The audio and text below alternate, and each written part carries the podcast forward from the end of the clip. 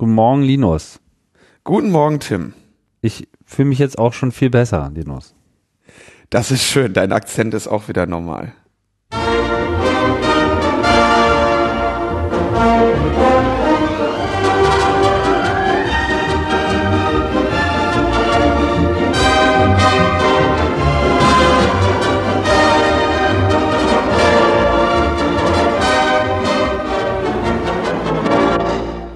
Logbuch Netzpolitik, die äh, ja ähm, 133. 133. Folge, so sieht es aus. Und ähm, da sind wir wieder, ne? Linus. Ja, Tim. Ja, es halt hier noch ein bisschen. Ich äh, habe hier noch nicht die Akustik so im Griff, wie ich das äh, gerne hätte.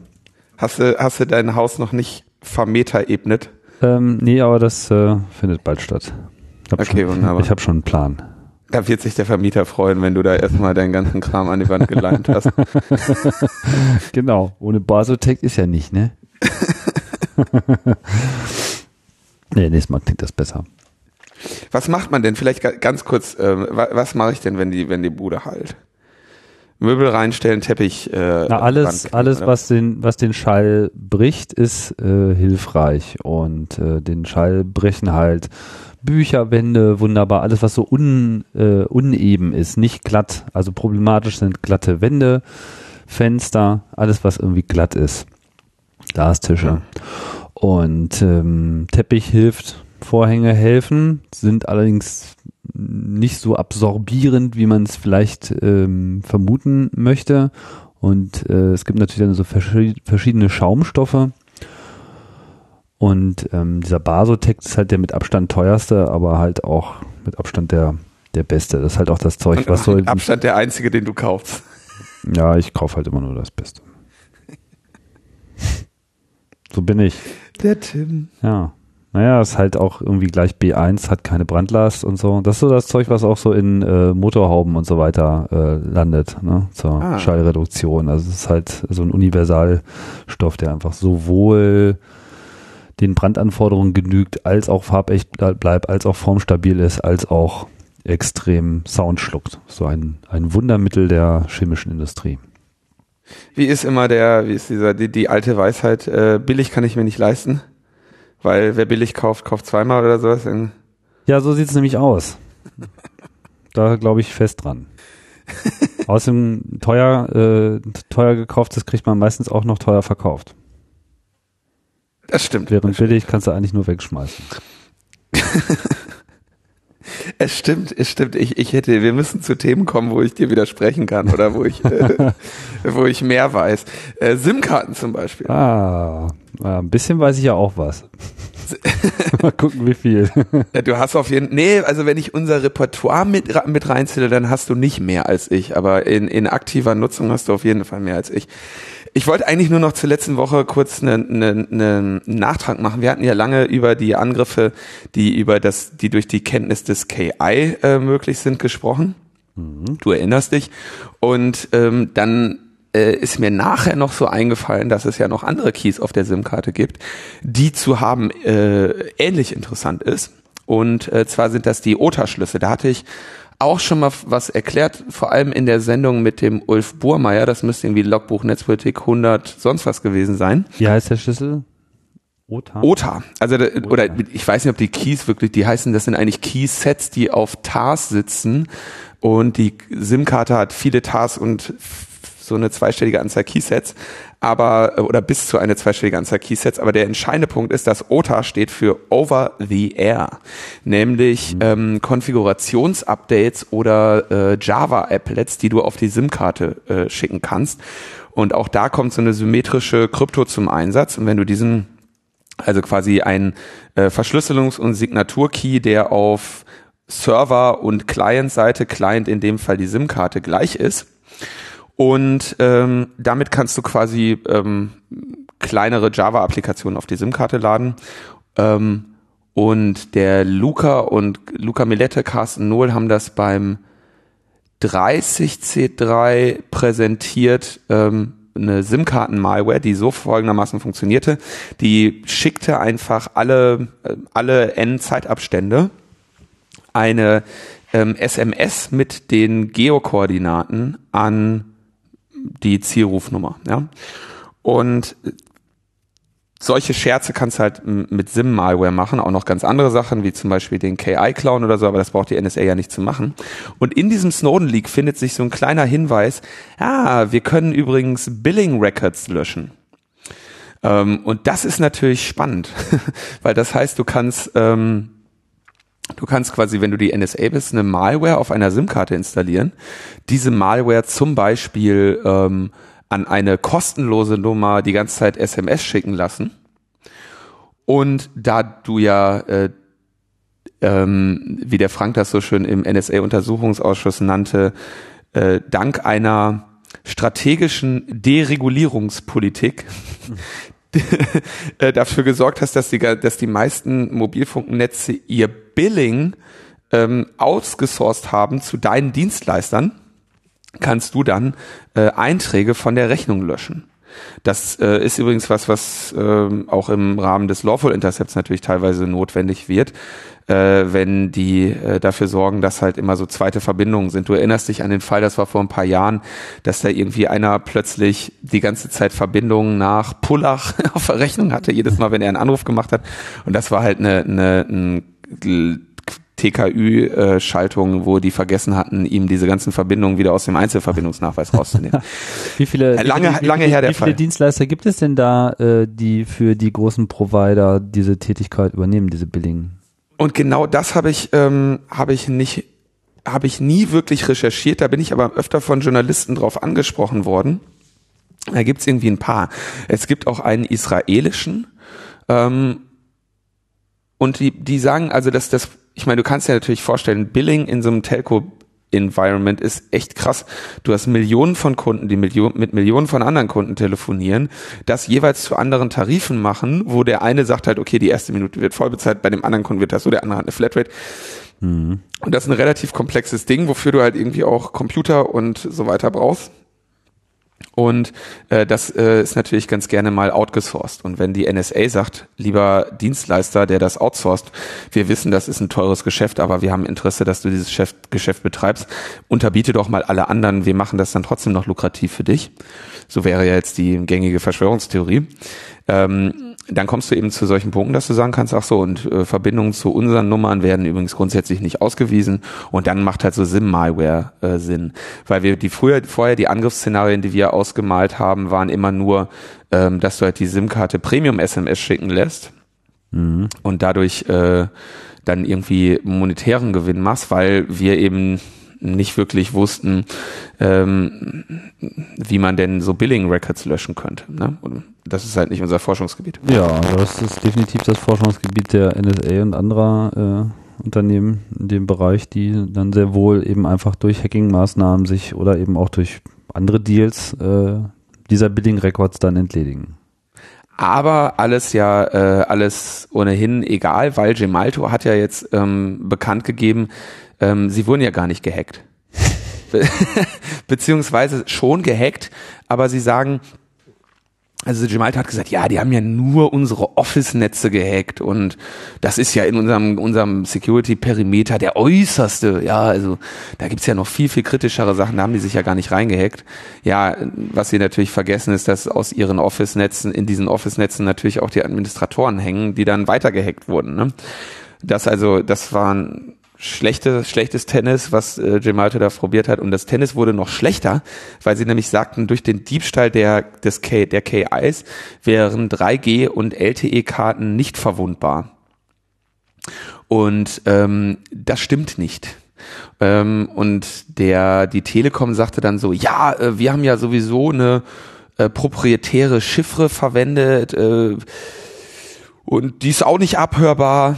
Ähm, das ist natürlich auch so ein bisschen. Ähm, Müssten also das heißt Verschlüsselungsmechanismus benutzen.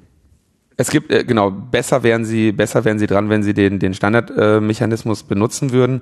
Aber du kannst natürlich, du kannst tatsächlich so ein bisschen an diesen Algorithmen rumtricksen, die dann den KC bauen oder sowas. Ähm, in der Regel ist das aber natürlich nicht klug, hm, das zu tun, weil ähm, Standard gibt's schon nicht ohne Grund. Und das Einzige, was die Telekom, also die Telekom sagt, bei uns hat der Angriff so nicht sofort zum vollen Erfolg gefühlt, weil, geführt, weil wir noch so einen kleinen Strohhalm des Security by Obscurity nochmal hinten dranhängen haben. Aber was war denn jetzt Ihre Argumentation, warum jetzt ausgerechnet 3G und LTE-Karten nicht verwundbar gewesen seien? Weil bei 3G und LTE ähm, die, die, ähm, die Generierung des KC aus dem KI, also die Session-Verschlüsselung aus dem Hauptschlüssel, äh, ein bisschen komplexer ist. Aber es ist, es ist, stimmt einfach nicht, dass du, ähm, äh, dass du das nicht bräuchtest. So, also es, es stimmt, es ist, ist einfach nur schwieriger Mhm. Und ein anderes, ein anderes, du musst was anderes implementieren als bei 3G, aber es ist trotzdem äh, genauso möglich. Ähm, interessanterweise, Entschuldigung, dass ich da immer wieder darauf verweisen muss, müsste auch 30 C3 gewesen sein, als Carsten und Luca in dem gleichen Vortrag das eben auch demonstriert haben. Mhm. Und äh, da hat äh, allerdings andersrum, nämlich da haben sie ein KI gestohlen und dann auf Basis des K mit mit diesem KI ein Telefon, Telefonat durchgeführt. Ja? Mhm. Aber das ist, das ist am Ende genau das Gleiche. Ne? Also ob du ein Telefonat durchführen kannst, das heißt die komplette Authentifizierung und Verschlüsselung selber durchführen kannst oder ob du mit, mitsniffen kannst, ist, ist in dem Fall das Gleiche. Naja, also Gemalto spielt da, äh, keine Ahnung. Ich habe da, ich habe mir das ungefähr so vorgestellt. Die Gemalto-Leute haben bei der NSA angerufen haben gesagt, hallo, ähm, Jungs, sag mal, wenn wir jetzt sagen, ihr seid gar nicht bei uns eingebrochen, ne? Würdet ihr dann öffentlich widersprechen? Und sagt die NSA, nein, natürlich nicht. Wir, wir, wir behaupten immer überall nirgendwo reingebrochen zu sein. Und dann hat Jim Alto gesagt, okay, tschö, und hat ihre Pressemitteilung veröffentlicht. Also so, so scheint mir das da gelaufen zu sein. ähm, also die, dann habe ich, aber sie hatten wirklich auch überhaupt keine Ahnung. Ne? Also es ist so, ja, genau. Also es ist halt super geil. Ne? Die, die merken das über, Jahr, über Jahre nicht und können dann innerhalb von fünf Tagen sagen, nö, nö, war nicht. Also das ist ne, so, so dass äh, da müssen mal, da müssen mal ein paar Leute rein, die, die äh, müssen mal ein paar Berater rein. Ähm, egal. Wir sind ja noch nur in der Nachlese zur letzten Sendung. Microsoft, äh, dieser Virenscanner, den Microsoft eingebaut hat, äh, wie heißt der denn noch? Irgendwie sowieso Defender, Bitdefender oder keine Ahnung der Standard Microsoft Virenscanner, der bei, der bei, ähm, der bei, bei Windows mit, mit ausgeliefert wird, der entfernt jetzt den Superfish, diese Lenovo Malware. Ähm, das fand ich auch sehr, sehr amüsant. Ich meine, wenn Microsoft wenn Microsofts Virenscanner dein Produkt als, als schadhaft entfernt, dann hast du wirklich ins Klo gegriffen. ähm, der, irgendwo gab es aber auch die Meldung, äh, dass, die, dass dieser CTO von Lenovo wirklich äh, sich persönlich für diesen Bockmist äh, entschuldigt hat. Das, ähm, das muss er auch. Das muss er auch und äh, das ist, äh, ist jetzt die Frage, ob man es ihm verzeiht oder nicht. Vielleicht kann man auch sagen, das war einfach mal ähm, witzig ja, witzig.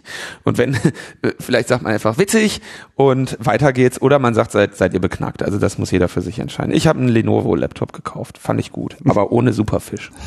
Sicher? Ja. In den, in den USA gibt's gute Nachrichten. Aus den USA gibt's gute Nachrichten. Ernsthaft? Ja, kein Scheiß. Man mag's nicht glauben. Ähm, und zwar hat die äh, FCC jetzt den, ähm, die Netzneutralität geregelt. Wir erinnern uns an die Vorgeschichte.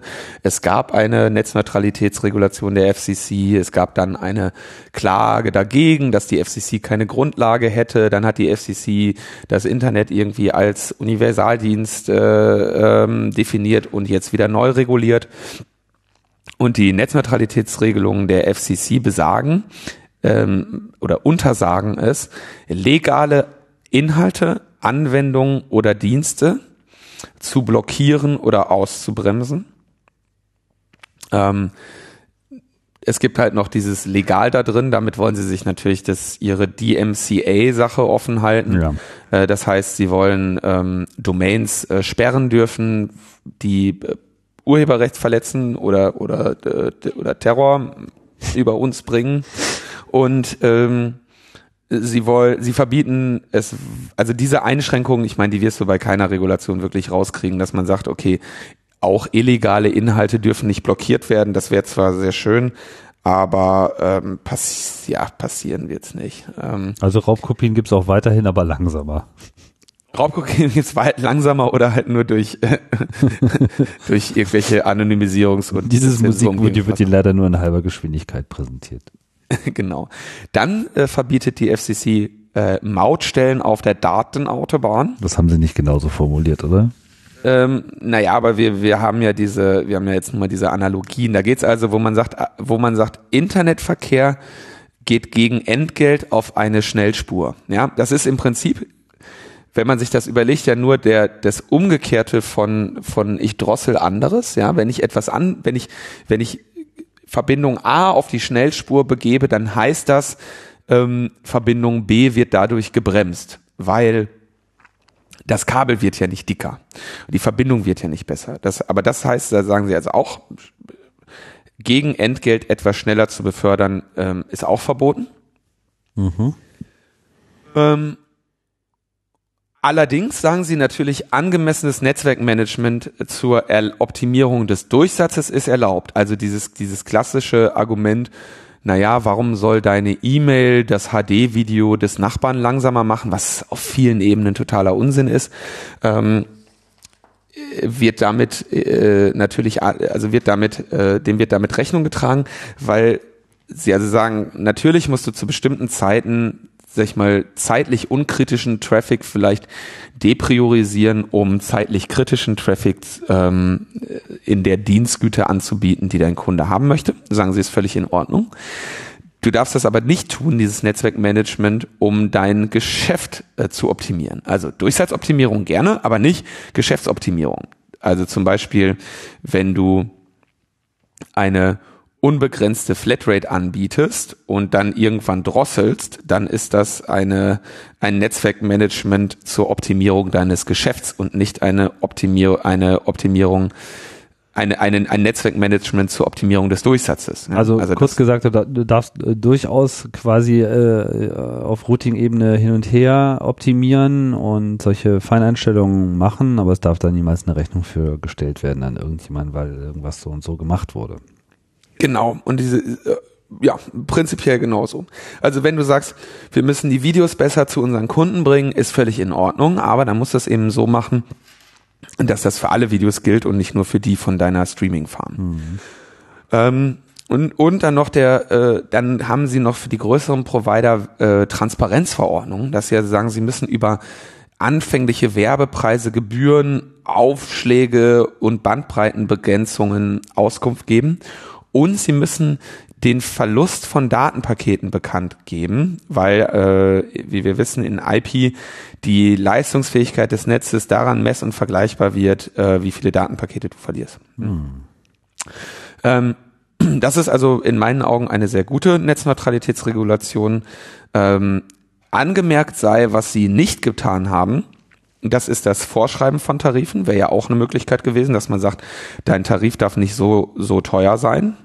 Mhm. Oder du musst einen Tarif zu dem und dem, äh, zu der und der Güte und, und Preis anbieten.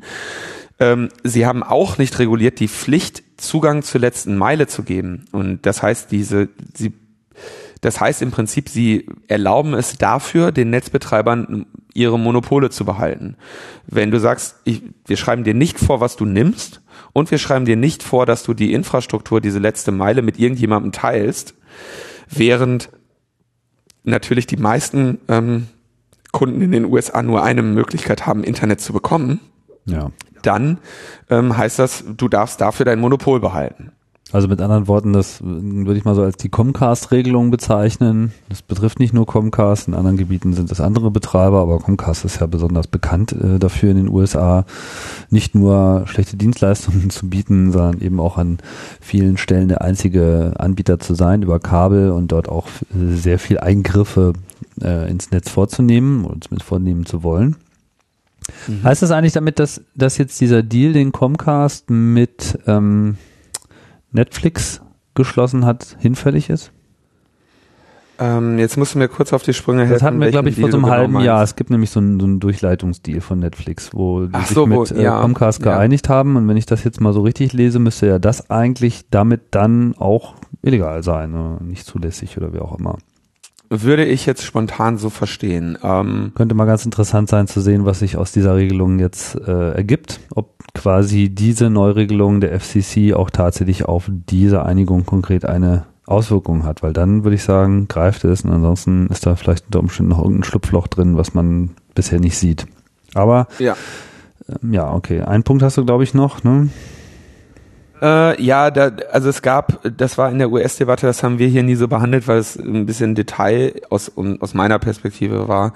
Äh, es gibt keinen Universaldienstfonds. Das war auch mal so eine so eine Idee oder Drohung, äh, die die FCC irgendwie hatte, dass wir sagten, dass sie gesagt haben, okay, wir müssen irgendwie so eine Universal, also eine, wir müssen, die Netzbetreiber müssen in einen Fonds einzahlen, der dafür verwendet wird, alle ans Netz anzuschließen über separate Lösungen. Also mit anderen Worten, sie müssen äh, zur Grundversorgung irgendwie beitragen. Das, das wurde auch gestrichen. Mhm. Für diese Regulation haben jetzt die drei Demokraten in der FCC gestimmt und die zwei Republikaner in der FCC waren dagegen. Ähm, die Meldung ist noch relativ jung. Es gibt erst erste Einschätzungen. Ich bin mal gespannt, was sich da ähm, was da jetzt noch an Teufeln aus den Details gezogen wird.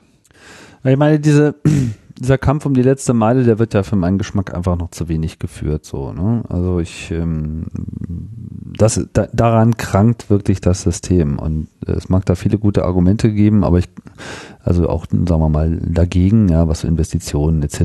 Äh, betrifft, aber über kurz oder lang wäre es wahrscheinlich einfach das, was ähm, uns mh, mm, viel offeneren Markt geben würde. Wenn also jeder in der Lage wäre, dort Dienstleistungen anzubieten und der Zugang zu dieser letzten Meile diskriminierungsfrei wäre, dann ähm, würde sich da mittelfristig sicherlich ein sehr viel ähm, blumigeres Internetlandschaftsbild ergeben, als wir das derzeit haben oder was auch derzeit auch nur im Ansatz in Aussicht steht.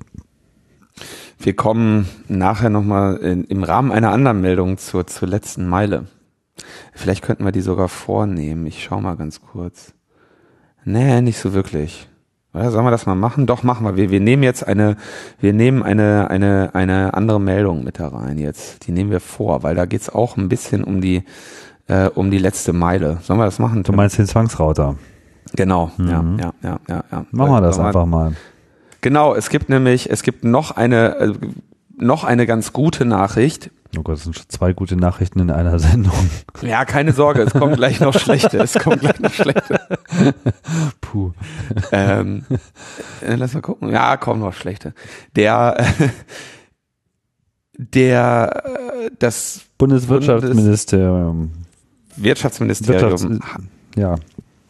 BMW. Hat einen Gesetzesentwurf jetzt endlich fertig, wo sie sagen, wir wollen äh, uns gegen die Zwangsrouter wenden. Das ist ein Thema, das haben wir schon öfter behandelt, aber ich wiederhole das nochmal kurz.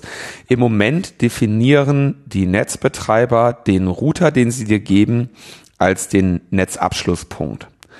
Ähm, und damit als etwas, was ihnen gehört und was Teil ihrer Infrastruktur ist. Also nicht alle machen das, aber viele genau. machen das. Und wodurch sie dafür sorgen, dass sie, also sie sagen, wir möchten nicht, dass du einen anderen Router benutzt als den, den wir dir geben. Und aus diesen Gründen geben wir dir nicht die Daten, die du bräuchtest, um einen anderen Router zu konfigurieren. Also gutes Beispiel sind sowohl jetzt hier die ganzen ähm, Internet über Fernsehkabel, Anbieter, aber auch im DSL-Bereich, zum Beispiel Arcor macht das auch sehr gerne, dass sie da nichts rausrücken und dir mhm. einfach so eine komische Box hinstellen, die einfach nichts kann. Ja, vor allem. Und Löcher hat und, und Löcher hat ohne Ende. Also das ist ja echt diese, diese Easy, Easy Boxen heißen die von. Genau. Ja, easy, easy to, to unlock, würde ich sagen. Ne? Das sind, außen, das sind ne? Vollkatastrophen. Das sind richtige Vollkatastrophen, diese Dinger. Mhm. Naja, okay. Ähm, das ist auch schon mal ein interessantes Argument gegen Zwangsrouter. Ne? Ich meine, äh, die Betreiber argumentieren mit, ja, wie sollen wir denn da sonst Sicherheitsupdates einspielen? Aber so kann man auch sagen, es gibt da irgendwie nicht ausreichend Wettbewerb bei euch dass ihr euch darum kümmert und euch sind dann die Kunden eigentlich am Ende egal und äh, ja, ja. ihr seid nicht in der Lage, diese Sicherheitsgarantien auch zu bieten. Also ganz, ganz klarer Fall. Äh,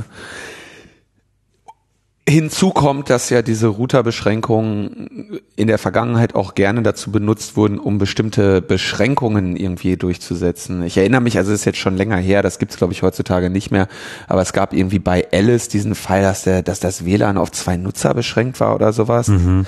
Also dass sie, dass sie quasi Einschränkungen in dein Heimnetz gebracht haben, mehr ja, oder, oder weniger. dass überhaupt erstmal gar kein WLAN da ist und du dann nochmal extra Mark, extra Fleisch, dass das dann irgendwie überhaupt erst freigeschaltet wird, dieses Feature. Ne? Also dass sozusagen Dinge, die irgendwie eigentlich ohnehin schon da rumstehen, dann überhaupt erst eingeschaltet werden.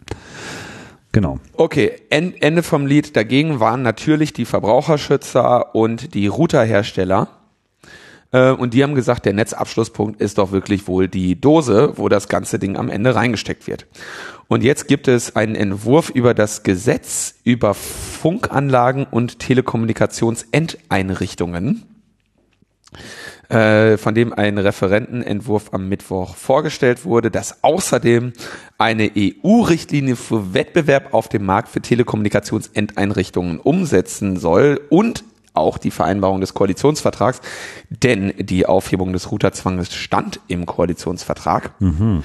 Ähm, und dieses Gesetz soll eben äh, im Telekommunikationsgesetz den Zugang als passiven äh, Netzabschlusspunkt definieren. Ähm, und das heißt im, im Ende, im Endeffekt, dass die Netzbetreiber dazu verpflichtet werden, die notwendigen Infos mitzuliefern, die du benötigst, um einen Router deiner Wahl in Betrieb zu nehmen. Das ist eine gute Nachricht. Mhm. Ähm,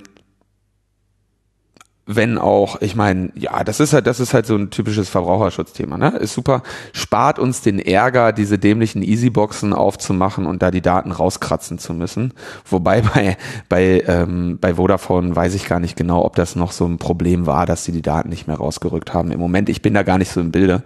Äh, welcher ich, ich kenne mindestens einen Anschluss, die, die sich da noch irgendwie zicken. Ja, okay, das ist also jetzt vorbei. Ähm, Na, noch ist es nicht vorbei. Ich meine, das ist ja zunächst einmal nur ein Gesetzesentwurf. Ne? Ja, das stimmt. Na, ich bin mal gespannt. Es gibt wirklich wenig sinnvolle Argumente dagegen. Ne? Mhm. Insofern habe ich Hoffnung, dass das, äh, dass, dass man das durchgesetzt bekommt. Ähm, dann haben wir äh, in diesem Zusammenhang die Meldung, dass die Bundesnetzagentur die Telekom zu 75.000 Euro Strafe wegen Verschleppung bei Anschlussumzügen verdonnert hat. Das war das, wo ich gerade auch so ein bisschen auf die letzte Meile noch zu sprechen kam. Ja, bei einem einzigen ähm, speziellen Anschlussumzug äh, oder generell generell, denn es gab 5000 offizielle Beschwerden im Jahr 2014, hm. was echt krass ist, oder? Also 5000 offizielle Beschwerden, die bei der Bundesnetzagentur gelandet sind, wo Leute gesagt haben, ey, ich ziehe von der Telekom weg, ich bin seit Monaten, äh, seit Wochen oder Monaten von meiner, äh, von meinen Telekommunikationsdiensten abgeschottet, ähm, und ich äh, zeige hier eine Verschleppung an. Das ist krass. Ich meine, ich wäre nie auf die, also ich meine, selbst wenn du da sechs Wochen in, in der Geiselhaft bist, ja, da wäre da wär selbst ich nicht auf die Idee gekommen, meine Beschwerde zu BNetzA durchdringen zu lassen. Umso krasser ist es, weißt du, wenn, also das ist ja nur die Spitze des Eisbergs, das sind die Leute, die am Ende so terrorisiert wurden, äh, dass sie sich nicht mehr anders zu helfen wussten, als äh, das bei der Bundesnetzagentur äh, zu melden. Ja. Ja. Und jetzt sagt die, ähm, da kann man bis zu 100.000 Euro Strafe verhängen, was nicht, ich meine 75.000 Euro ist ja ein Klacks, ne? Ja, ist aber ein Klacks, äh, das sind 15 Euro pro Beschwerde, also viel ist es jetzt nicht, ne? Und und die die die Telekom kann sich dafür für die 75.000 Euro kriegt sie, dass jeder dir sagt, äh, Anbieterwechsel, uh, oh, oh, oh, Vorsicht, Vorsicht, bloß nicht Anbieterwechsel, da bist du sechs Wochen lang in der Diaspora ja. oder so. Ne? Das ist also das ist eigentlich relativ günstig für dieses äh, für diesen Werbeeffekt. Ähm, aber äh, es wurde die, die 25.000 Euro Rabatt zur 100.000 Euro Höchststrafe hat die Telekom dafür bekommen, dass sie sich in letzter Zeit wohl aktiv engagiert hätte ähm, in Richtung ein dafür zu sorgen, dass äh, Besserungen äh, eintrete. Und äh, so sprach dann auch der Telekom-Sprecher von einem schwierigen Prozess, der in der Regel aber problemlos äh, funktioniere und für den man bald ähm, mit einer äh, automatisierten Schnittstelle äh, eine Lösung hätte. Ähm, vielleicht mal vorsichtig so, ich meine, diese Telekom ist seit Jahrzehnten organisch gewachsen. Und das ist äh, sicherlich ein sehr uneinheitlicher Haufen. Allein die Dokumentation dieser ganzen Kupferkabel, die die irgendwie rumfliegen haben, ist sicherlich ähm, eine, eine Herausforderung von epischem Ausmaß und ähm, sicherlich auch ähm, nicht von heute auf morgen ähm, geleistet. Das äh, würde ich dann zu deren äh, Entschuldigung schon mal ähm, anbringen und aber gleichzeitig auch anmerken, dass der Effekt, nämlich, dass es dann langsamer läuft, natürlich in deren wirtschaftlichem äh, Interesse ist und das ist natürlich dann problematisch. Insofern äh, ist es sicherlich positiv, dass da jetzt eine, äh, eine Maßnahme ergriffen wurde. Ähm, und wir werden sehen, wie sich das weiterentwickelt. Aber 75.000 ist natürlich auch echt ein Klacks. Also das ist ein, das ist ein Business Case. Ja, wenn wenn alle dich dafür davor wenn alle davor warnen, wenn alle deine Kunden davor warnen, von dir wegzugehen und alles, was du dafür bezahlen musst, sind einmal 75.000, das ist echt, äh, das ist super das, das würde ich auch machen anstelle der Telekom. Würde ich, würde ich aufrunden, würde ich sagen, komm, 100.000, lass gut sein.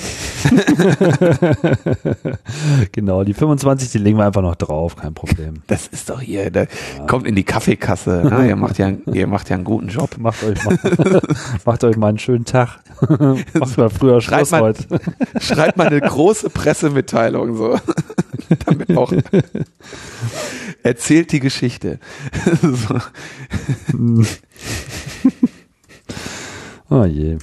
Ja gut, aber gr grundsätzlich sind das schon mal ganz gute Tendenzen. Ich finde es auch interessant, dass das Bundeswirtschaftsministerium an der Stelle auch wirklich, ja, ich meine, einerseits so ein bisschen, man könnte sagen, eine Position des Verbraucherschutzes einnimmt. Ja, man könnte natürlich auch sagen, ähm, eine Position der Deregulierung. Ja, der Deregulierung oder sagen wir mal auch so Unternehmen wie AVM und äh, ähnlichen Herstellern dann auch äh, einräumt, dass sie da auch einen Markt brauchen, so, ja, der sonst äh, sträflich entzogen worden wäre. Und ich muss sagen, man kann, mh, hm, ohne jetzt hier groß irgendwie Hersteller äh, loben zu wollen, aber es ist durchaus so, es gibt halt einfach Hersteller, die bemühen sich einfach noch in diesem Endgeräte-Markt ähm, auch wirklich ähm, neue Qualitäten und Features zu schaffen. Ja, da passiert richtig was.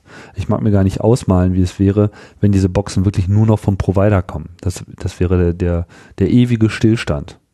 Ja, vor allem, weil die Provider natürlich äh, sich möglichst den wirklich den Schrott ähm, irgendwo zusammenkaufen äh, und da wirklich, das ist also, kann da jetzt nicht so, so genau ins Detail gehen, aber wir haben uns mal ein paar solcher Kisten angeschaut und ähm, da kannst du wirklich ähm, die Hände äh, überm Kopf zusammenschlagen, was da ähm, was da den Leuten ins Wohnzimmer ges äh, gestellt wird. Ne?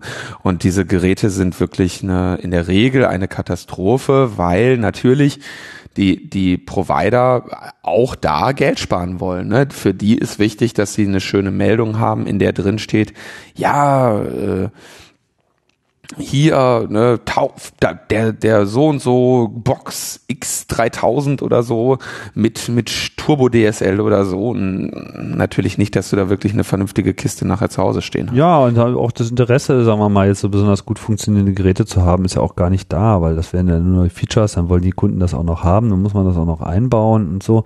So kannst du halt immer noch sagen, hier meine neue Shiny, Shiny Super äh, Box kann ja irgendwie das, das, das und das. Wieso äh, bietet ihr mir das nicht? Auf meiner Seite wäre doch alles in Ordnung. Ne? Ja. Ein Trauma. Ein Drama, ja. Trauma.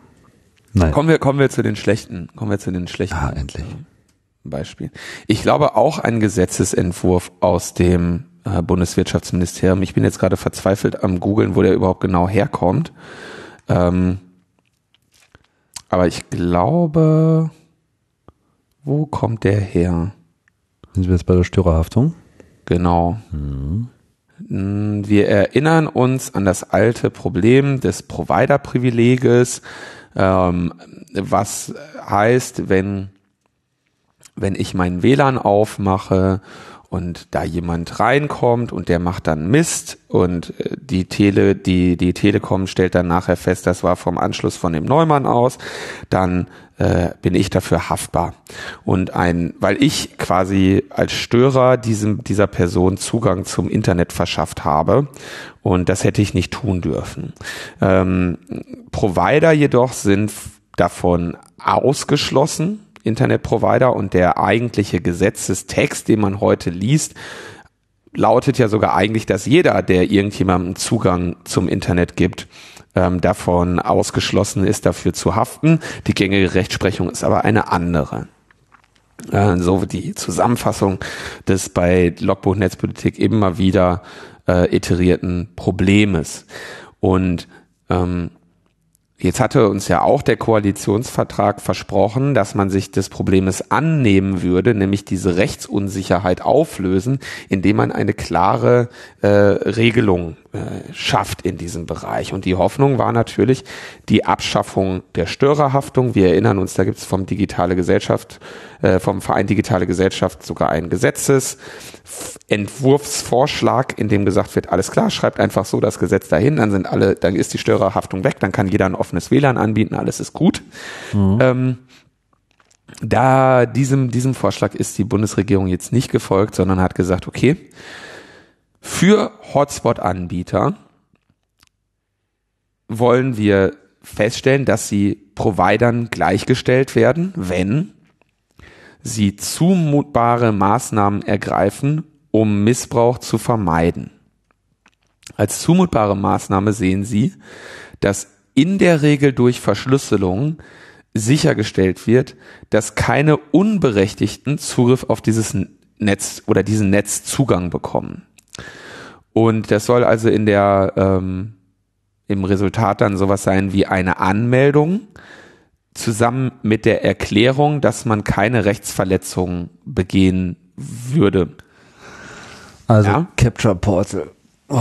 Genau, so, so Captive Portals ähm, mit im Zweifelsfall namentlicher Registrierung. Und jetzt gibt es einen, gibt es darin einen Paragraphen, der in diesem ent geleakten Entwurf oder irgendwie veröffentlichten Entwurf noch in Klammern steht, wo man sagt, ein Anbieter, der einen Zugang nicht anlässlich einer geschäftsmäßigen Tätigkeit oder als eine öffentliche Einrichtung zur Verfügung stellt, muss den Namen des Nutzers kennen. Den also, Namen oder die hm. Identität? Die Identität würde ich, also Namen kann man ja mit Identität übersetzen. Ich habe das jetzt nur äh, eben in den in den ähm, in, in den Sekundärquellen äh, nachgeforscht.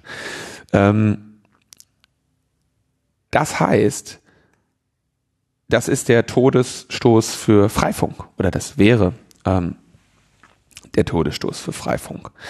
Freifunk sagt ja, zack, offenes WLAN, alles durch irgendein VPN geroutet. Ähm, das, wo es am Ende rauskommt, äh, ist ein äh, beim RIPE eingetragener ISP. Damit ist er von der Störerhaftung befreit und alle sind glücklich. Mhm.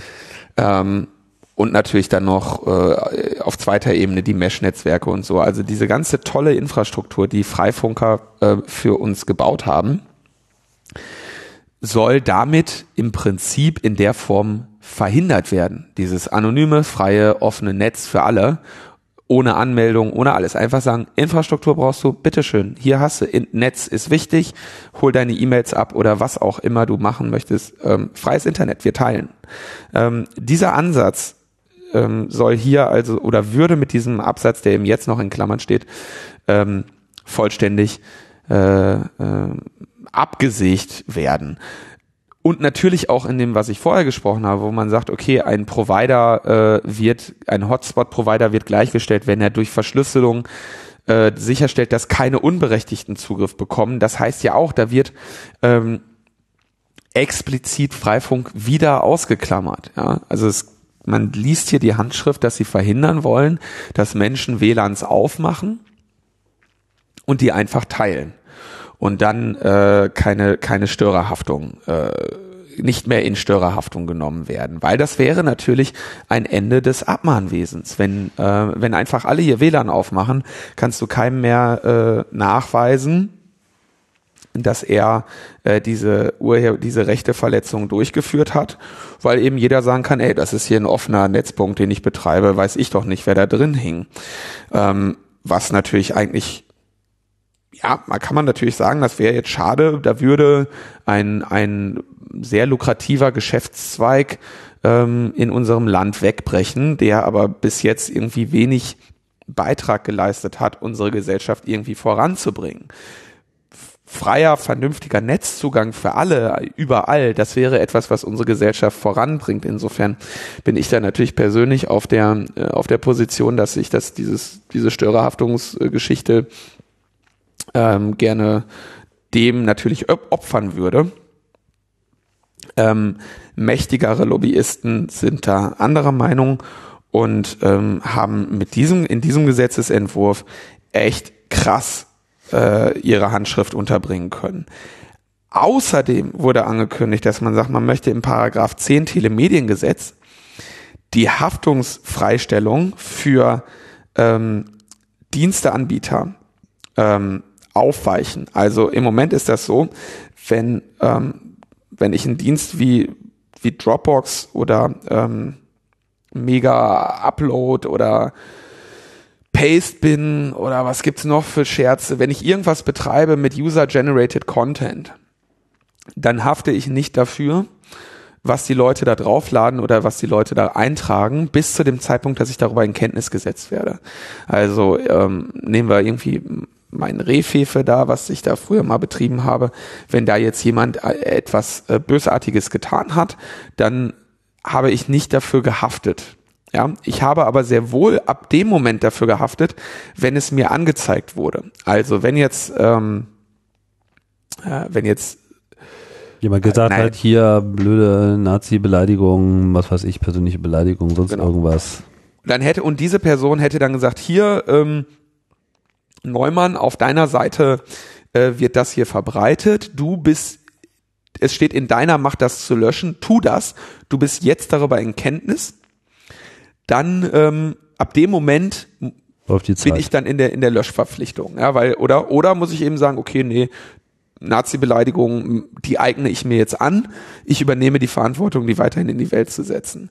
Äh, und das ist ja eigentlich eine ganz vernünftige Regelung. Das, das führt natürlich dazu, dass ähm, bei bestimmten Diensten, wo häufig urheberrechtsverletzendes Material hochgeladen wird, ähm, ein möglichst also ein, ein, ein langer oder, oder ein ausgiebiger, ein ausgiebiger, aus, ein ausgiebiger Prozess des Anzeigens von solchen, von, von Rechteverletzungen und der darauf folgenden Löschung stattfindet. Also so ein Notice- und Takedown-Verfahren. Ne? Also ähm, im Prinzip kann man sagen, was weiß ich, so ein, so ein Rapid Share, ähm, da wird immer wieder äh, illegales Material hochgeladen und dieses illegale Material wird Rapid Share immer wieder angezeigt und die sagen, oh scheiße, sorry, müssen wir löschen, dann wird der Link gelöscht. Ja.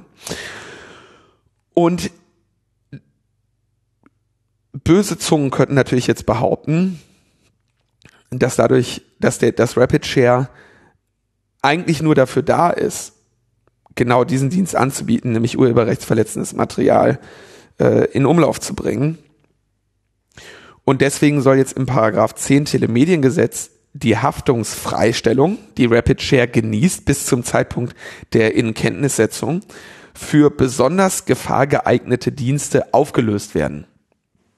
Mit anderen Worten, Rapid Share steht da und sagt, ah, wunderbar, hier irgendwas hochgeladen, ähm, mm, mm, verbreiten, verbreiten, verbreiten, oh, Beschwerde löschen. Und Rapid Share handelt im Rahmen des Gesetzes.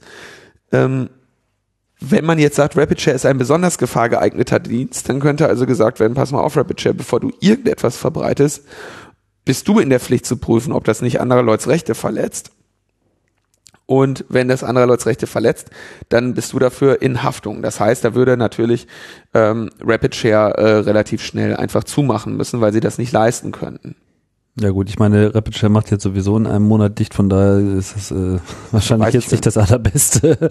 ja, die haben ihre Auflösung zum 31. März angekündigt. Okay, ich, äh, ich meine, solche, solche Ich musste das jetzt erwähnen, eh, weil äh, die Kommentare wieder voll damit, ja, wir haben zur Kenntnis genommen, dass Rapid Share eh nicht mehr lange da ist. Aber äh, insert your favorite File äh, Uploader hier, ne? Ich, äh, ja, und aber ich will noch ganz ja. kurz an der Stelle loswerden, solche File Upload Services zu nutzen, ist eben eh schlechter Stil. Ja, also das ist äh, ob das jetzt Mega oder Rapid Share oder wie die alle heißen, das ist einfach schlechter Stil. Ja, ich meine, die machen, die haben ja tatsächlich ein Geschäftsmodell dahinter, nämlich dass sie eben diese Bandbrei äh, diese Volumenbeschränkungen haben und sagen, okay, äh, gib äh, zehn er gibt 10 Euro im Monat, dann kannst du schneller und mehr runterladen oder so.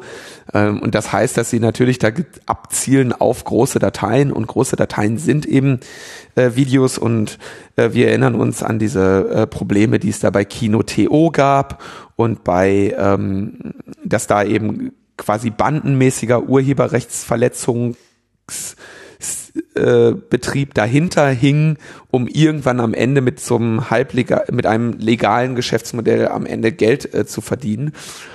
Ähm, aber auf, un, auf illegalem Wege dieses Geschäftsmodell besonders attraktiv zu machen, ähm, das sind jetzt echt nicht die, die Freiheitskämpfer, mit denen du dich assoziieren möchtest. So.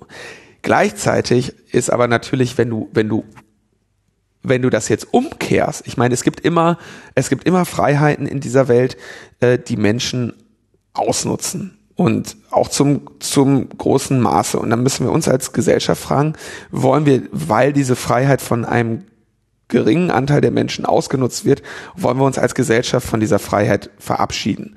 Und da muss man sich eben überlegen, wenn wir das tun, welcher Schaden entsteht dann für uns als Gesellschaft? Und wenn du jetzt sagst, jeder, der irgendwie was im Internet einen Dienst anbietet, ähm, wo Nutzer Inhalte einstellen können, haftet dafür plötzlich, dann kannst du dir vorstellen, was dann los ist. Das kann man sich dann einfach irgendwann nicht mehr leisten. Dann kannst du dir nicht mehr leisten, einen, Blog mit Kommentarspalte zu haben, weil du Angst haben musst, dass irgendein Spacken da einen Link zu irgendeinem Material oder was auch immer und du auf einmal dafür haftest. Das heißt, am Ende wäre, wenn man dieses wenn man dieses ähm, diese Haftungsfreistellung auflöst, wäre das Ergebnis, ähm, so eine Art vorauseilender Gehorsam der Diensteanbieter und auch der kleineren äh, Firmen und damit so eine Komplettauflösung irgendwie ähm, Dienste von Dienste an Dienstleistern, die irgendwie halt auch die die Gesellschaft voranbringen und einen freien Austausch ermöglichen. Ja, es und ist alles auch irgendwie extrem schlechter Stil. Also allein der Gedanke, dass diese ganzen Captive Portals, die eigentlich mich schon, schon, schon am ersten Tag, als sie in mein Leben kamen, dermaßen aufgeregt und ärgerlich gemacht haben, dass die jetzt irgendwie gegebenenfalls sogar noch gesetzlich festgeschrieben werden. Also an äh, diesen Gedanken kann ich mich überhaupt nicht gewöhnen. Ich frage mich auch schon die ganze Zeit, was das so für Konsequenzen hat für die Bereitstellung von WLAN auf Konferenzen zum Beispiel, ja, so Kongress. Ja. Man kann natürlich jetzt hier geschäftsmäßige Tätigkeit, also im Falle des äh, Kongresses kann man das vielleicht sogar noch, ne? Also könnte man das sozusagen noch äh, als Argument herausziehen, aber da gibt es sicherlich genug Grenzbereiche, wo jetzt äh, irgendwelche Veranstaltungen halt einfach mal ein WLAN aufmachen ja, äh, wo jetzt nur ein Verein dahinter steht, dem keine äh, geschäftsmäßige Tätigkeit nachgesagt werden kann oder die, diese nicht für sich in Anspruch nehmen kann, um dieser Regelung zu entfliehen. Und das ist irgendwie alles ganz wild. Also das, das, das ist, das Ziel ist hier ganz klar. Es geht immer darum, dass die, sowohl die Bundesregierung als auch diese rechte Verwerterlobby, die wollen, dass einfach niemand im Internet mehr Anonym. unidentifizierbar ist. Genau. So. Sie wollen im Prinzip, ne, das sagen sie auch immer so, äh, äh, hier Ausweispflicht oder sowas. Ne? Es kommt ja immer wieder hoch. Und wenn der nächste Jetzt, jetzt wird gerade wieder das Trolle, das Trolle-Thema behandelt. Es äh, kann ja nicht sein, dass irgendjemand anonym irgendeinen Stuss über irgendjemand anderem im Internet auf, auf Seite 5 in der Kommentarspalte behauptet. Das wird immer wieder hochgerollt und es geht immer wieder darum, diese Anonymität im Internet ab, abzu, ähm, abzuschaffen. Und das Krasse ist, du siehst halt hier an, in diesem ähm, in diesem Bereich. Ähm, die, die Zukunftsvision der Regierung kannst du sehr genau da ablesen. Nämlich erstens, alle sollen keine Anonymität im Netz und, und diejenigen, die frei und gratis und ehrenamtlich Infrastruktur für alle Leute, die sich in der Bundesrepublik befinden, unentgeltlich bereitstellen, ja, die bekommen auf die Fresse. Die bekommen auf die Fresse, weil sie andere daran hindern, Geld zu verdienen. Und das ist echt, ähm, also da, das siehst du an nichts schöner als an diesem Gesetzesentwurf, ja. Also wirklich diese Gesellschaft einfach mal voranzubringen, ähm, Infrastruktur frei zur Verfügung zu stellen, auf das äh, alle davon partizipieren, auf das Mehrwert geschaffen werde, ja. Das soll äh, verhindert werden. Es geht denen darum, irgendwie Hotspot-Betreiber, das ist eine Dienstleistung, da kann man Geld verdienen, das ist Infrastruktur, die wird jetzt hier von Kabel Deutschland, weiß der Geier, ausgerollt und dafür muss Geld verlangt werden. Und wer, wer da irgendwie aus Idealismus ehrenamtlich dieses Geschäftsmodell kaputt macht, den, den kloppen wir kaputt. Und das ist, ähm, das ist natürlich bedauerlich. Das ist sehr bedauerlich. Das ist die Frage, was ich äh, jetzt noch dagegen tun naja, da, da, also gegen diesen Gesetzesentwurf, da müssen wir halt irgendwie draufkloppen. Ne? Das, das hilft jetzt nichts. Da müssen halt jetzt irgendwie, müssen wir unsere Lobbyanstrengungen äh, verstärken und dafür sorgen, dass, dass das eben nicht durchkommt in der Form, weil das eben, das ist ja so ein Rückschritt wieder, ne? Das ist einfach nur Rückschritt in, äh, in, in die schlechte Zeit. Dunkle Zeiten. Ja. Naja. Ich habe noch eine kleine Meldung, die fand ich ganz lustig und weil, weil ich ja immer wieder noch auf diese D-Mail-Sache angesprochen werde, habe ich mir gedacht, das, das ähm, erzähle ich jetzt mal. Das, ist, das ist doch gar nicht so ein großer Erfolg geworden, wie alle gedacht haben, oder? Nee, ist gar nicht so ein großer Erfolg geworden. Ähm, äh, es, ein Wunder. Es gab jetzt eine Unterrichtung durch die Bundesregierung. Mhm. Und die Bundesregierung hat dann eben einen, äh, einen Zwischenbericht abgegeben, äh, zu dem sie verpflichtet ist im Rahmen des D-Mail-Gesetzes, wo eben drin steht, die Bundesregierung unterrichtet regelmäßig über den Fortschritt bei dieser ganzen Geschichte. Und ähm, in diesem, es gibt bis jetzt circa eine Million identifizierter Privatanwender und eine hohe fünfstellige Zahl von identifizierten Organisationen, die einen D-Mail äh, Account haben. Nicht benutzen. Ja. haben. Benutzen, haben, ja. ähm, Deutschland hat 80 Millionen Einwohner ungefähr, ne? Das heißt, du bist irgendwie bei etwas über einem Prozent der Bevölkerung, die du bis jetzt durchdrungen hast. Finde ich aber schon Und das, viel. Also, es, also Konstanze hat irgendwie, da kreide ich mal einen Fehler an. Konstanze hat auf Netzpolitik.org geschrieben, es werden irgendwie zehn Prozent, was nicht stimmt. Wir haben leider viel mehr Deutsche, als wir, als uns vielleicht lieb sein mag. Aber ähm, die, die, die, ähm, äh, ich meine, wenn du mal überlegst, was die sich angestrengt haben, ja, ich meine, du konntest irgendwie, was hast du nicht alles bekommen für einen D-Mail-Anschluss? Hier Schuhgutschein von Zalando. Inzwischen sind die bei der Lufthansa auf 15.000 Meilen hoch. Das mache ich fast. Also für 15.000 Meilen war, bin ich schon echt. Dafür kannst du irgendwie einmal gratis nach, oder nicht gratis, aber da mit 15.000 Meilen kannst du schon was machen. Ähm, die hauen dir da wirklich die den Zucker äh, mit dazu, ja, und versuchen alles, um dieses Ding irgendwie äh, zu Ver zur Verbreitung zu bringen. Und es gelingt ihnen nicht. Ähm, ich wurde da von dem ähm, Rüdi Weiß, Rüdiger Weiß, Professor Rüdiger Weiß, ähm, Gründungsmitglied Digitale Gesellschaft, ähm, altes Haus im CCC, ähm, letztens auch gelobt, dass ich mir diesen Erfolg auch ein bisschen äh, dass ich zu diesem Erfolg, zu diesem Misserfolg durchaus auch beigetragen hätte, gelobt. Das war, da habe ich mich drüber gefreut. Ähm, ich glaube aber, dass das das Ding halt auch so äh, sowas von so, so dämlich genug ist, dass es halt ja. auch ohne mein Zutun ein Rohrkrepierer ist. Aber natürlich freue ich mich, äh, dass ich auch dazu einen bescheidenen Beitrag leisten konnte. Ja, das aber jetzt pass mal auf. Teile ich die Einschätzung, aber also beide Einschätzungen teile ich. Das Schöne ist, Na? richtig geil. So, jetzt haben sie ihren Rohrkrepierer da, kriegen den nicht zur Verbreitung und dann wird halt gesagt, ja, und ähm, die Verzögerung, es gab auf Bundesebene Verzögerung durch ein Nachprüfungsverfahren eines Wettbewerbers bei der Ausschreibung eines D-Mail-Anbieters für die Bundesverwaltung. Das heißt also, die äh, die Bundesregierung hat ausgeschrieben, wir brauchen einen D-Mail-Dienstleister. Wir müssen einen D-Mail-Dienstleister für die Bundesverwaltung haben. Ähm, der muss Folgendes können.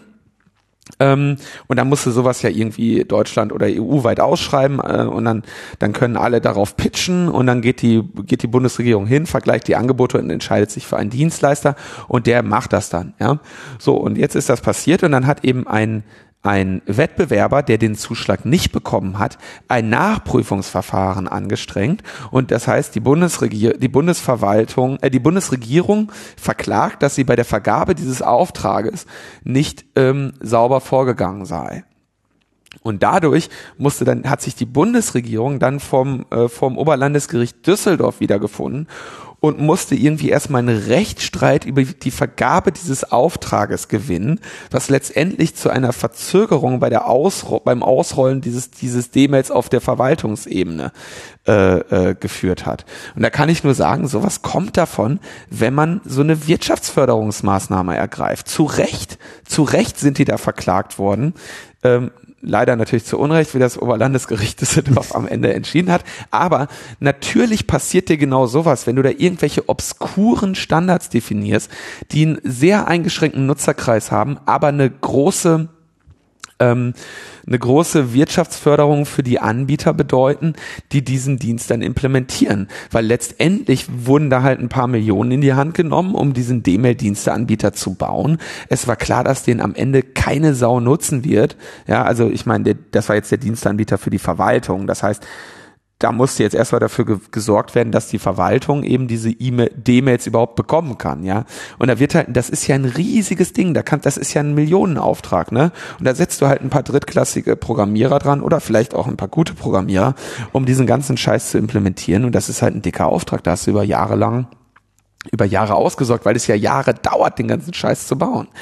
Und ähm, wäre das jetzt halt irgendwie was Vernünftiges gewesen, dann hätten halt, wäre es halt günstiger gewesen und, und es hätten mehr darauf pitchen können. Ne? Und ich meine, wie gesagt, wenn du, wenn du Wirtschaftsförderung betreibst, wenn du klare Gesetze machst, deren Ziel es ist, in Deutschland Anbieter zu schaffen, die damit Geld verdienen, dann ähm, musst du dich nicht wundern, wenn du im, im Vergabeverfahren auf einmal einen Querulanten hast, der den, wenn er den Zuschlag nicht bekommt. Sowas kommt von sowas. Ja, vor allem wäre es sehr viel sinnvoller gewesen, diese ganzen DE-Mail-Mumpits einfach von vornherein sein zu lassen und das einfach äh, konsequent auf den existierenden und auch genutzten Internetdiensten aufbauen zu lassen. Einfach absolut richtig. Verschlüsselungsprojekte zu fördern, die es schon gibt, Standards zu fördern, die es schon gibt, sich auch vielleicht mal da einzubringen und vielleicht mal ein bisschen auch eigenes Know-how aufzubauen auf Bundesebene.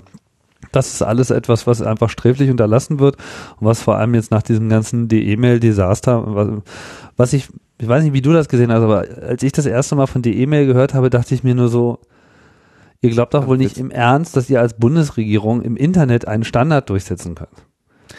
Ja, also äh, ja, vor allem, vor allem, dass also der Witz der Gedanke ja, allein schon, das ist wirklich absurd. Der Witz ist ja, D-Mail in seiner jetzigen Form ist eigentlich nur, wie mache ich E-Mail mit allen Best Practices. Es ist nicht darüber hinaus gedacht. Es ist einfach nur, was, wie kann ich den besten E-Mail-Anbieter schaffen? Aber nicht, wie kann ich über das, was jetzt schon die besten der Anbieter machen, hinausgehen und irgendwie etwas sichereres ähm, machen als das, was es jetzt schon gibt. Das heißt, sie nehmen im Prinzip einen Status quo, da wird nichts drin definiert, was es nicht schon irgendwo auf der Welt gegeben hätte. Und trotzdem gehen sie hin und sagen, jetzt gehen wir noch bewusst hin, obwohl wir nur den, den, die Best Practices umsetzen und machen das nochmal bewusst inkompatibel, damit es nämlich ein lukratives Geschäftsmodell für die Anbieter wird. Und das ist halt ein totaler, also das ist ein totaler Scheiß, so. Und jetzt fällt ihnen das nämlich auch genau auf die Füße. Wunderbar. Jetzt ist es nämlich richtig geil. Jetzt kommt nämlich bald die EIDASVO, die die, die EU-Verordnung für elektronische Identifizierung und Vertrauensdienste für elektronische Transaktionen im Binnenmarkt. Ja. Und jetzt pass auf, jetzt kommt, jetzt kommt, jetzt ist es, es ist köstlich, es ist so schön, dass ich das nicht schon viel früher vorhergesehen habe, ja. Die, die Bundesregierung geht hin und sagt, wir machen jetzt mal hier D-Mail. Ja, wir nennen das D-Mail, wir machen das bewusst inkompatibel und wir machen da irgendeinen obskuren Scheiß. So. Und das ist dann am Ende für die, für den Gerichtsverkehr mit, äh, mit der Verwaltung, für den, für den rechtssicheren Verkehr mit der Verwaltung und den Gerichten. So. Dann denken sie das Ding nicht zu Ende und machen das ganze Ding kaputt und müssen dann in der Folge, darüber habe ich ja lange genug erzählt in meinem Vortrag da, müssen dann das bestehende Sicherheitsniveau absenken also das bestehende verlangte Sicherheitsniveau für Kommunikation. Also nicht das, nicht das technisch implementierte Sicherheitsniveau, sondern die Anforderungen an das Sicherheitsniveau. Die Anforderungen an das Sicherheitsniveau, damit man kritische Daten darüber übertragen darf, müssen sie absenken. Das heißt, wir haben uns unsere, wir haben uns einen schlechten Standard geschrieben und mussten dann unsere Gesetze umschreiben, damit sie diesen schlechten Standard überhaupt zulassen. Wie lächerlich ist das denn überhaupt? Und jetzt haben sie das Ding, ja, und jetzt kommt eben die EU-Verordnung über die Harmonisierung des Binnenmarktes, wo gesagt wird, naja, ähm, und das ist ja klar, diese EU-Anforderungen sind ja immer das Gleiche, sagen, naja, der Binnenmarkt muss harmonisiert werden. Das geht nicht, dass Deutschland da irgendwie so einen Allein Alleingang implementiert. Deshalb ähm, muss D-Mail, dieses gesamte D-Mail-Verfahren jetzt in Anbetracht der kommenden elektronischen Identifizierung für Vertrauensdienste für elektronische Transaktionen im Binnenmarktverordnung der EU muss DML entweder dafür sorgen, dass sie im Rahmen dieser Verordnung zum Standard werden oder dass sie mit dieser Verordnung, wie auch immer sie lauten mag, interoperabel werden. Und wenn das nicht, wenn ihnen das, wenn ihnen nicht eins von beiden gelingt, dann hast du demnächst irgendeine EU-Klage, gegen D-Mail, weil D-Mail nicht mit der EID ASVO ähm, interoperabel ist. Habe ich das klar ausgedrückt? Ich meine, ich, also mit anderen Worten, es gibt bald eine EU-Verordnung und wenn D-Mail dieser EU-Verordnung nicht entspricht, dann muss D-Mail geändert werden, auf dass es dieser EU-Verordnung entspreche. Und oder es muss jetzt dafür sorgen, dass die EU-Verordnung so angepasst wird, dass sie D-Mail entspricht. Und das heißt, entweder macht die Verordnung das heißt, D-Mail kaputt oder diese D-Mail-Scheiße macht uns jetzt auch noch die EU-Verordnung kaputt, nachdem sie uns irgendwie die die die die ähm, Gesetze irgendwie äh, Strafprozessordnung und was nicht alles für Gesetze kaputt gemacht hat und da das Sicherheitsniveau abgesenkt hat. Denn das was geschehen ist, ich wiederhole das. D-Mail schön und gut, aber das Schlimme ist der der Flurschaden bei den Gesetzen, die wir hatten, die nämlich jetzt im Sicherheitsniveau abgesenkt wurden im Jahre 2013 oder 14, ja. Also das wird, entweder wird D-Mail, ich hoffe natürlich, dass D-Mail irgendwann von der EU weggeklagt wird, ähm, auf, oder also platt gemacht wird durch eine Verordnung, der es dann eben nicht mehr entspricht. Und dann gibt's da eben diese Verfahren oder so, ne? Äh, ja, und die, die, die schlechtere Lösung wäre eben, dass jetzt diese EU-Verordnung kaputt aufgeweicht wird durch D-Mail. Und dann wäre also der Flurschaden durch D-Mail hätte dann eben nicht mehr nur ein, ein nationales Niveau, sondern ein internationales Niveau, weil wir dann durch eine EU-Verordnung den Schaden durch D-Mail in alle anderen Länder exportieren würden. Also das ist eine Katastrophe von biblischem Ausmaß.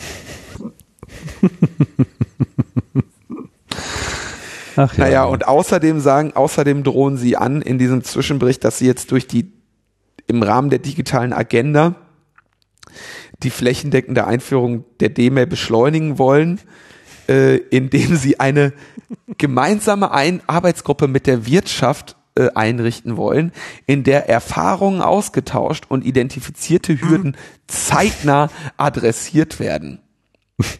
Diese Arbeitsgruppe hat ihre Arbeit mittlerweile aufgenommen. Das heißt, da wird jetzt von den armen Schweinen aus der Wirtschaft, die auf dieses tote Pferd gesetzt haben, noch irgendwie Ressourcen verbrannt. Und von unserer schönen Regierung, die echt Probleme hat, die sie lösen muss, werden auch noch Ressourcen verbrannt im Rahmen einer Arbeitsgruppe. Ja, hast du nicht diesen schönen Spruch über Arbeitsgruppen? Wenn man nicht mehr weiter weiß, gründet man den Arbeitskreis. Unglaublich. Und das ist halt das Klasse. Also man sieht hier, ein wunderschönes Beispiel für den Fall too much invested to quit. Ja. ja.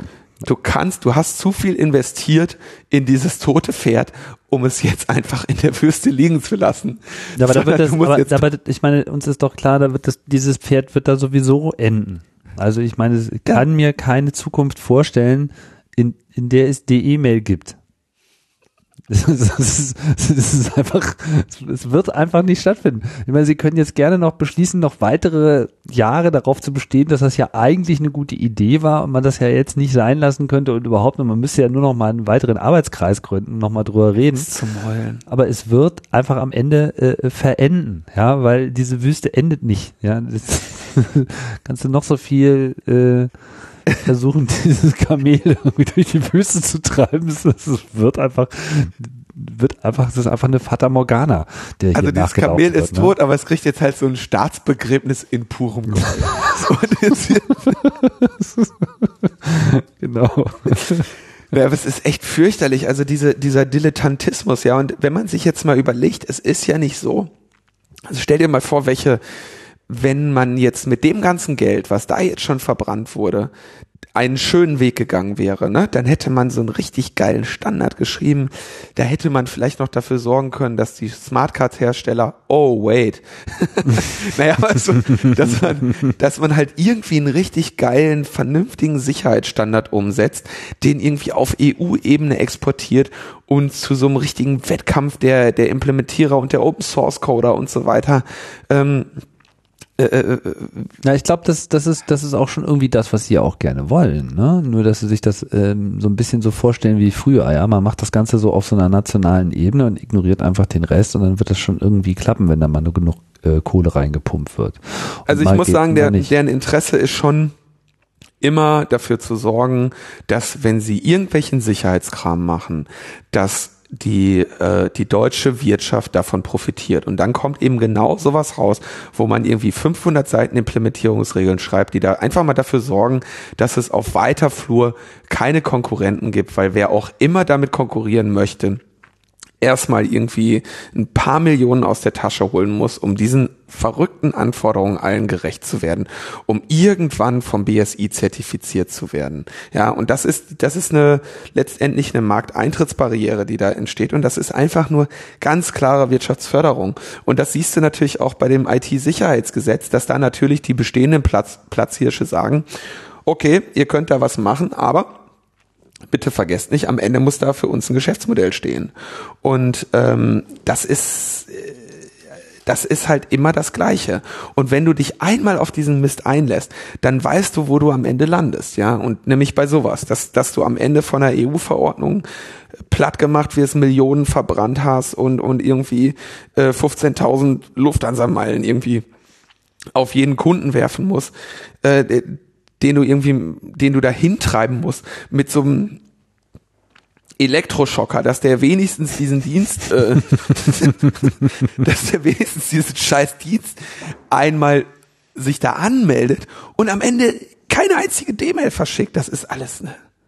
Hatte ich doch erzählt, oder? Als der Form, wie war das denn? Als da kam doch irgendwie Morgenmagazin oder sowas war hier als D-Mail Dresden, nee, Dresden wurde D-Mail City. und dann saß hier so dieser Kameramann und hielt hielt oder war das der Tonmann? Auf jeden Fall, als ich das alles erzählte, dann dann unterbrach der quasi den Dreh und, und sagte irgendwie so, boah, was? weil der, weil der irgendwie am Tag vorher so ein Ding abgeschlossen hatte, weil er sagte, naja, so ein Amazon-Gutschein für, weiß ich nicht, wie viel das inzwischen war, wie hoch die inzwischen in Kurs standen, den lasse ich mir ja nicht entgehen, der wurde kreidebleich. Naja, okay, wir reden schon wieder viel zu lange von, äh, du sagst, das ist, du sagst richtig, es ist ein totes Pferd und deswegen rede ich eigentlich auch nicht mehr so gerne darüber, weil mir das ja auch ein bisschen peinlich ist, ne? dass, dass, dass, dass ich da immer wieder auf dieses immer sagen muss, ja, siehet her, das ist ein totes Pferd. Hört auf, es zu reiten. Ja, und irgendwann, naja.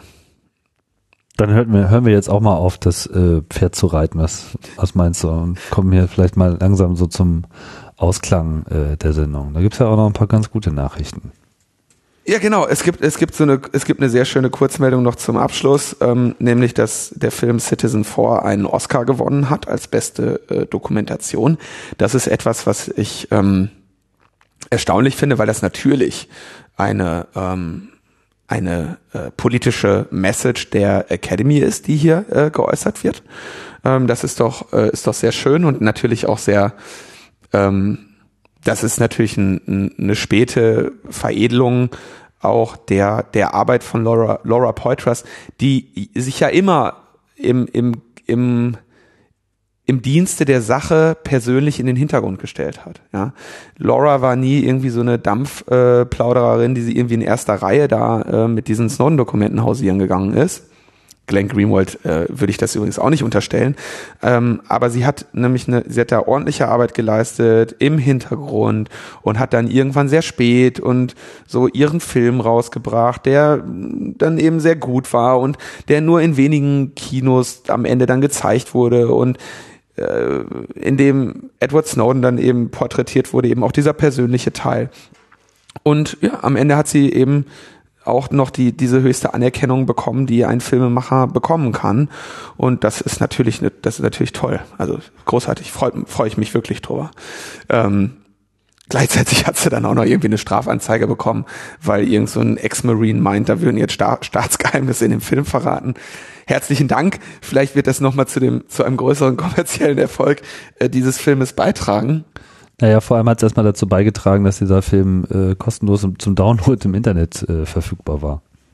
Ist wie denn jetzt genau? Ist das von ihr ausgegangen? Also ich habe, ähm, ich weiß, dass John Young den schon vor ein paar Monaten auf Cryptome geladen hat. Ach schon vor ein paar Monaten schon. Ich oder dachte, oder vor ein paar war das vor ein paar Wochen? Ich habe das, ähm, ich, ich, muss zugeben, ich bin gerade generell schlecht informiert, weil dieser ganze Umzug äh, mich hier noch ja. sehr unter Strom hält. Aber ähm, Tatsache ist, dieser Film äh, liegt im Internet äh, vor auf cryptome.org, was auch, ja. äh, als das so ein bisschen rumging, dafür gesorgt hat, dass Cryptome mal schlecht zu erreichen war.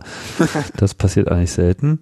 Und ähm, wenn ich das richtig mitbekommen habe, gab es eben ähm, eine gerichtliche Anordnung, dass dieser Film als offizielles Beweismaterial aufgenommen wird im Rahmen dieser Verhandlung.